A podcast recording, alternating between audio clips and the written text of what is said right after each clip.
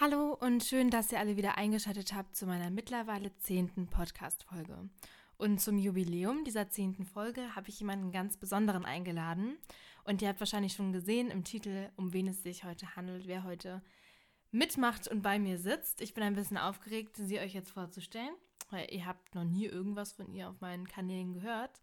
Deswegen, hallo Mama. Hallo Hanna. Willst du kurz irgendwas zu dir sagen? Ich danke dir für die Einladung, Hanna. Ja, natürlich, gerne. Ja, wir kennen uns ja nun schon 18 Jahre. Ja. Und ja. ich freue mich, dass du mich mal zu deinem Podcast eingeladen hast.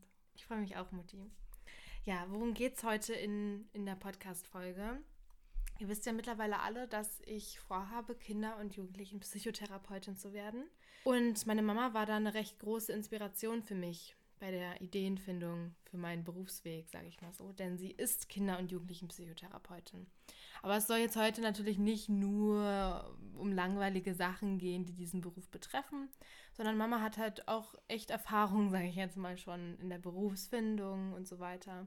Kann euch ein bisschen dazu erzählen, mit welchen Fällen sie manchmal umgeht, was sie vielleicht besonders betrifft oder sowas. Das, das werdet ihr heute alles erfahren und deswegen denke ich, dass es nicht nur für die berufsinteressierten, also an diesem Beruf interessierten Leuten interessant werden wird, sondern auch für euch, die eben was anderes vorhaben. Um jetzt langsam in den Podcast einzusteigen, fangen wir erstmal mit ganz grundlegenden Fragen an. Was arbeitest du, Mama, und wie bist du darauf gekommen? Ich arbeite als Kinder- und Jugendlichenpsychotherapeutin. Das war ich natürlich nicht immer. Ich war früher Lehrerin aber um diese Frage, wie ich das geworden bin, zu beantworten, muss ich vielleicht ein bisschen ausholen. Ich habe Abitur gemacht und nach dem Abitur wusste ich nicht, was ich werden sollte. Ich hab, war vielseitig interessiert. Ich habe äh, während der Schulzeit entdecken können, dass ich naturwissenschaftlich interessiert war. Ich war sprachlich interessiert. Ich war immer gern kreativ und sportlich unterwegs. Und ich hatte eigentlich Ideen, irgendwie Sport zu studieren oder auch Kunst, künstlerische Formgestaltung. Ich hatte auch mal die Idee, Hebamme zu werden oder Forstwirtschaft zu studieren. Oh ja, mein Geografielehrer damals hat mich inspiriert, Geografie zu studieren. Der Unterricht hat Spaß gemacht.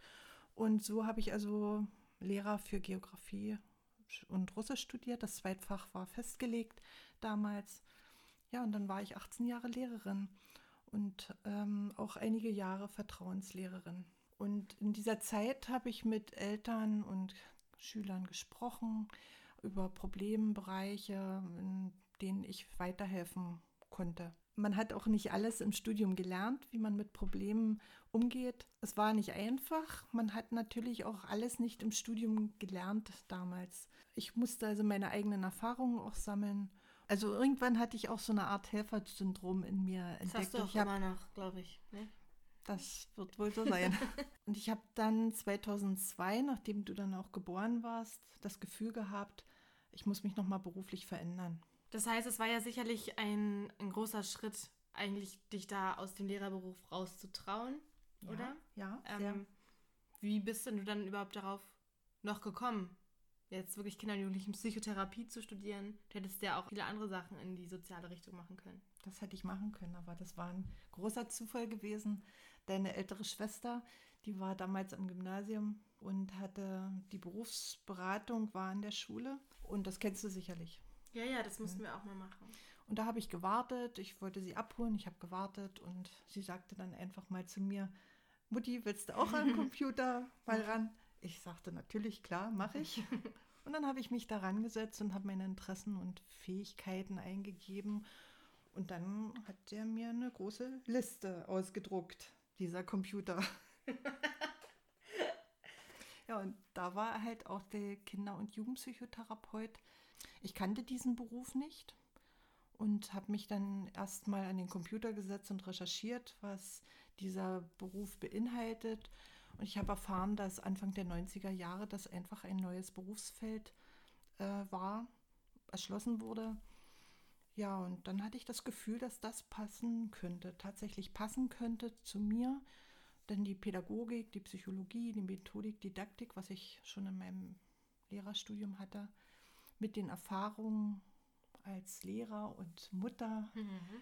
äh, das hat ganz gut gepasst. Und so habe ich mich dann entschlossen, eine Psychotherapieausbildung näher in Betracht zu ziehen. Okay, aber du hast es dann nicht nur näher in Betracht gezogen, du hast es ja dann auch wirklich gemacht. Aber es war natürlich schwer, ne? weil du hattest drei ältere Kinder zu Hause, mich als Kleinkind zu Hause. Das stimmt. Also vier Leute insgesamt, äh, vier Kinder insgesamt zu Hause. Es war natürlich schwer zu vereinbaren mit der Familie, oder? Aber wir, mhm. wir standen ja da ganz gut hinter dir, oder? Ich musste mich erstmal erkundigen, welche Zugangsvoraussetzungen überhaupt dafür gefordert waren. Ich habe mich erkundigt, wo kann man das studieren, wie lange dauert das, was kostet das und vor allen Dingen steht die Familie hinter mir. Ich habe das also mit deinem Papa und deinen mhm. Geschwistern abgesprochen und ihr habt alle. Ja, ich als dreijähriges Kind wahrscheinlich noch nicht so doll, aber meine Geschwister, die standen auch alle hinter dir. Ja, ihr standet alle hinter mir und ihr habt alle gesagt, Mutti, mach das. Und dafür auch an dieser Stelle nochmal Dankeschön. ich habe bestimmt viel dazu beigetragen, aber. oh, ganz viel, ja. Du warst ein ganz liebes Kind. Wirklich? Natürlich. Ja, da können wir auch nochmal in einem anderen Podcast drüber reden, ne, Mutti? So, dann erzähl mal vielleicht ähm, so ein bisschen über die Ausbildung, kurz und knapp, für die Leute, die das auch interessiert, weil ich möchte dir ja dann auch machen, diese Ausbildung. Erzähl mal, wie das bei dir so ein bisschen ablief. Ich habe mich dann beworben und dann konnte man sich entscheiden, ob man die Ausbildung in drei Jahre Vollzeit absolviert oder halt sechs Jahre in berufsbegleitend, also neben der Arbeit. Ja, und das Ganze endet dann auch mit einer staatlichen Prüfung. Und halt, was hattet ihr da so für Fächer? Also ist es vielleicht ähnlich auch jetzt wie in meinem Studium oder war das alles noch ein bisschen spezieller dann auf? Ja, ich kenne jetzt deine ganz speziellen Fächer nicht, aber wir hatten Seminare gehabt, wie zum Beispiel Krankheitslehre oder Berufsrecht, Praxisorganisation, Forschungsmethoden. Ja, Forschungsmethoden habe ich zum Beispiel auch im Studium, ja, aber das mag ich nicht so gerne. Hm. Psychopharmakologie okay. und solche Sachen waren da so Inhalte. Ja, und dann musste man einen Teil Praxis absolvieren und einen Teil in der Klinik auch arbeiten. Und auch einen Teil in der Ausbildungsstätte. Okay, das heißt, du hast dann deine drei Jahre Vollzeit-Ausbildung erfolgreich absolviert. Genau, ich habe aufgehört zu arbeiten. Hm? Genau, du hast aufgehört zu arbeiten. Wie bist du dann zu deinem ersten Job richtig gekommen? Weil du hattest ja nicht immer schon eine Praxis, wie du es jetzt hast. Ich war ja lange Zeit als Praktikant in einer Klinik tätig. Schon, schon komisch, äh, als so Mitte 30-Jährige als Praktikant zu arbeiten, oder? Also du warst da sicherlich eine der Älteren. Wurdest du dann da... Ja. Weiß nicht, wie hast du dich so gefühlt? Das war ich. Ich war eine der Älteren. Aber es hat sich schon komisch angefühlt. Hm. Ja, und dann habe ich in der Ambulanz gearbeitet und auch auf Stationen. Und ich habe damals einfach eine Initiativbewerbung an diese Klinik halt abgeschickt und wurde dann auch als Psychotherapeut angenommen und durfte da arbeiten. Das hat riesen Spaß gemacht und ich hatte wirklich das Gefühl, ich bin in diesem Beruf richtig. Ja, das wünscht sich ja jeder eigentlich, das oder? Das wünscht sich jeder, das sollte auch so sein. Das war dann bestimmt total, total schön und erfüllend, dann endlich darin zu arbeiten, wie du gerade gesagt hast. Mhm. Du warst, wie gesagt, nicht immer in der Klinik, also du hast ja dann irgendwann aufgehört. Warum hast du aufgehört und wie lange warst du jetzt überhaupt? Ich da? war etwa so drei bis vier Jahre in der Klinik und konnte dort das Gelernte umsetzen. Und das hat auch Spaß gemacht, weil dort war ja viel Teamarbeit. Ich konnte während der Klinikzeit mit Ergotherapeuten, Logopäden, mit Physiotherapeuten zusammenarbeiten. Meistens ist da auch eine Klinikschule. Dort konnte ich auch mit hospitieren. Also ich habe das Ganze dort in der Klinik erlebt und das Team war toll. Aber irgendwann war ja mein Ziel, irgendwann eine eigene Praxis zu eröffnen. Und deshalb habe ich das dann 2011 einfach gemacht. Es war nicht einfach, so ein Praxissitz zu bekommen. Genau, mhm. das weiß ich auch noch, wie, wie ihr darum gekämpft habt. so Und dass du dann letztendlich da mit einem Blumenstrauß mit Papa im Flur standest und gesagt hast, wir haben es geschafft, wir Auch haben den, weiß ich Praxis, den Praxissitz. Doch, das weiß ich noch. Auf jeden Fall hast du dann 2011 deine eigene Praxis eröffnet, bist von der Klinik weg und hast jetzt eigentlich deinen Traum erfüllt, oder? kann man schon so sagen, irgendwie. Doch, hm. ja. Und ich weiß nicht, eigentlich denkt man oder denke ich, dass du dir mit der Praxis noch mehr Arbeit eigentlich aufgeheizt hast. Warum hast denn du dich letztendlich jetzt dafür entschieden, das alles selbst in die Hand zu nehmen, selbst zu regeln? jeden Bereich, den man da ausfüllen muss, selbst auszufüllen. Ja, das stimmt. In meiner Praxis, ich muss ja mich jetzt um alles alleine kümmern, von der Papierbestellung über Formularbestellung oder auch die Reinigung. Das stimmt schon, das ist viel Arbeit. Aber ich kann meine eigenen Ideen umsetzen, ich kann meine eigenen Räume umgestalten, ich kann vor Ort sein und kann mit den Einrichtungen, mit der Schule und mit den Kindergarten zusammenarbeiten. Und die Eltern können zu mir kommen bei Erziehungsfragen. Ich kann aber auch helfen, wenn zum Beispiel die Eltern zu mir kommen, weil die Kinder Schulprobleme haben oder die Kinder depressive und ängstliche Verstimmungen haben, kann ich also über Diagnostik, das heißt also Fragebögen, IQ-Tests schauen, ist jetzt eine Therapie notwendig und zweckmäßig oder äh, ist jetzt nicht sinnvoll, eine Therapie zu machen. Ich kann also da oft auch die Eltern beruhigen und dann gehen sie halt wieder heim. Ich will einfach Ansprechpartner sein für alle, die große und kleine Sorgen haben und Probleme in Familien haben, Schule haben oder mit sich selbst. Okay, jetzt mal zu so einer ganz groben und eigentlich 0815-Frage zu kommen. Was gefällt dir denn an deinem Beruf generell? Das kann in der Klinikzeit gewesen sein oder jetzt auch auf die Praxiszeit bezogen sein. Was gefällt dir da am meisten und was am wenigsten? Also wo sagst du so, oh Mann, nee, so. Also am schönsten ist in diesem Beruf die Dankbarkeit von den Eltern und Kindern. Das heißt, wenn eine Therapie erfolgreich abgeschlossen werden konnte, Kinder oder Jugendliche selbstbewusster wieder ins Leben gehen und mit sich selbst, mit, der, mit ihrer Umwelt umgehen können, Ängste, Ticks, Zwänge weg sind. Das ist das Schönste. Und auch wenn Jugendliche wieder am sozialen Leben teilnehmen können, wenn sie in die Schule gehen, das ist schon schön zu sehen. Selbstverletzung ist vielleicht auch so ein Thema, wenn Jugendliche aufhören, sich selbst zu verletzen, das ist schön. Und wenn Kinder und Jugendliche lernen, mit Stress umzugehen was ja heutzutage in der Schule ein großes Thema ist. Und was gefällt dir am wenigsten? Was macht dir da gar nicht irgendwie Spaß? Oder wo sagst du, wo liegen deine Steine im Weg? Oder was sind die Steine, die dir im Weg liegen? So meine ich das. Ja, vielleicht, wenn in den Therapien die erarbeiteten Vorschläge oder Ratschläge nicht zu Hause umgesetzt werden, wenn Eltern vielleicht nicht mitmachen oder wenn Zuarbeiten einfach nicht kommen, die die Arbeit behindern wenn man so dann auf der Stelle tritt und nicht weiterkommt. Das ist schon ärgerlich, weil du dir, weil ich weiß, dass du dir sehr viel Mühe gibst dabei und ja. immer das Beste möchtest und dann die, wenn die Kinder dann da nicht mit dabei ja, waren, das stelle ich mir echt schwer vor. Und dann dauert es einfach auch länger. Mhm. Du könntest eigentlich, wenn alle wirklich so mitarbeiten würden, wie es so soll, würdest du eigentlich viel mehr Menschen helfen können, weil du hast ja echt Andrang bei dir in der Praxis, ne? Oh ja. Also finde ich schon, finde ich schon krass, dass du da so beliebt bist, sage ich mal, weil es scheint ja so, als hätten wirklich viel mehr Jugendliche und Kinder Probleme, als man überhaupt denkt, wenn man jetzt so das hört, dass da so viele hinwollen. Was sind denn so Fälle gewesen, die, die dir besonders nahe gegangen sind, die hängen geblieben sind, wo du sagst, wo du noch oft drüber nachdenkst? Das kann positive, aber auch negative sein. Ja, ich denke häufig drüber nach oder was ich mit nach Hause nehme, das sind so Fälle, die mit Gewalterfahrung sexueller Missbrauch oder Suizidalität in Familien oder wenn Jugendliche Suizidalität ausdrücken. Oder auch, hm, was mich sehr, was, was sehr nachhängt, das sind Schicksale, die, wenn also Eltern krank sind und vielleicht sterben werden oder Kinder sehr krank sind, das tut mir auch sehr leid, sehr häufig. Und dann muss ich schon manchmal nach dann muss ich schon manchmal auch mit den Tränen kämpfen. Das passiert auch. Hm. Aber als Therapeut muss man ja Stabilität beweisen und da muss man halt mal tief durchatmen und das nicht zu nah an sich ranlassen. Ich habe da auch ein bisschen Angst vor, weil ich bin auch eigentlich ein sehr empathischer Mensch. Also ich kann mich gut in andere Menschen irgendwie hineinversetzen oder versuche es zumindest. Das ist gut. Und ich weiß halt noch nicht, wie das dann wird, wenn du jetzt sagst, zum Beispiel ein Elternteil bringt sich um oder Sowas ist ja auch sicherlich mal passiert und das Kind kommt nicht damit klar oder es passiert sonst was, vergewaltigt oder was weiß ich. Wenn ich allein schon davon höre, dann bin ich immer schon so, oh. Deswegen habe ich ein bisschen Angst. Also ich möchte den Menschen natürlich helfen, deswegen werde ich das ja. Aber trotzdem habe ich schon Respekt vor diesem Beruf. Weil die, die Menschen, die vertrauen dir ja wirklich die tiefsten Geheimnisse an, seien es die selbst oder Familiengeheimnisse oder sonst was. Ja, das stimmt. Das, das ist, schon, schon, schon crazy, wie schon alles sehr, schon alles sehr persönlich und man muss auch sehr doll aufpassen. Man darf also auch über diese ganzen Sachen nicht sprechen.